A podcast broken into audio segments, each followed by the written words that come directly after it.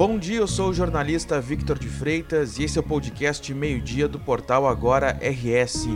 Você confere aqui um resumo das principais notícias desta segunda-feira, dia 8 de agosto. O filho de seis anos de um policial militar morreu na manhã desta segunda-feira após os dois serem baleados dentro de casa em Imbé, no litoral norte do estado. O crime ocorreu na tarde de domingo. O sargento da reserva Alexandre de Jesus Ferreira, de 50 anos, e o filho estavam em casa na rua Getúlio Vargas, no centro da cidade, quando três criminosos invadiram a casa. Os criminosos estavam encapuzados e vestiam máscaras. Após o crime, eles fugiram em um carro branco. Mais tarde, a polícia encontrou o veículo abandonado e incendiado. O PM não corre risco de morte. Ele sofreu um disparo no braço. Já a vítima fatal, que foi atingida na cabeça, chegou a ser internada no Hospital de Pronto-Socorro de Porto Alegre. Em nota, o comando da Brigada Militar manifestou pesar pelo falecimento da criança. O comando também afirmou que as circunstâncias e a autoria do crime estão sendo investigadas. Também no domingo, um motorista de aplicativo foi baleado na cabeça durante uma tentativa de assalto. O crime ocorreu no bairro Jardim Mauá, em Novo Hamburgo, no Vale dos Sinos. O nome da vítima é Enedir Vust, de 48 anos. Ele estava trabalhando no momento da tentativa de latrocínio. Porém, não havia passageiros no carro. Segundo informações da Polícia Civil, após a abordagem dos criminosos, o motorista não parou e acabou sendo atingido pelo disparo. O Chevrolet Onix branco onde ele estava bateu no muro de uma casa.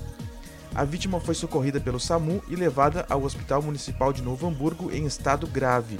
Já o suspeito que dirigia o Ford K azul e a pessoa que efetuou o disparo fugiram sem levar nenhum pertence de Enedir. Até o fechamento desta edição do meio-dia, os suspeitos seguiam foragidos. Serviços do DEMAI deixaram diversos bairros de Porto Alegre sem água ao longo desta semana. Os trabalhos estão programados para esta segunda-feira até quinta-feira na zona sul, norte e leste da capital.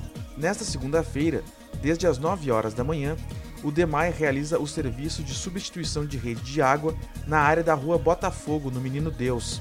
Para fazer a interligação de redes novas e corte de redes antigas, será necessário interromper o abastecimento no bairro.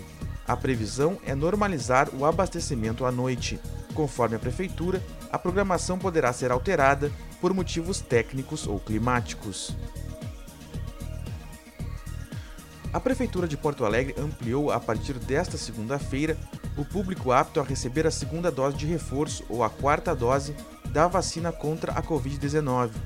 A imunização estará disponível para pessoas com 39 anos ou mais, vacinadas com a terceira dose há mais de quatro meses Neste público poderão ser utilizadas as doses da Pfizer, Janssen ou AstraZeneca, independente da dose aplicada anteriormente.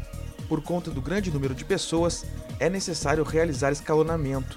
A abertura para mais faixas etárias dependerá da quantidade de doses em estoque.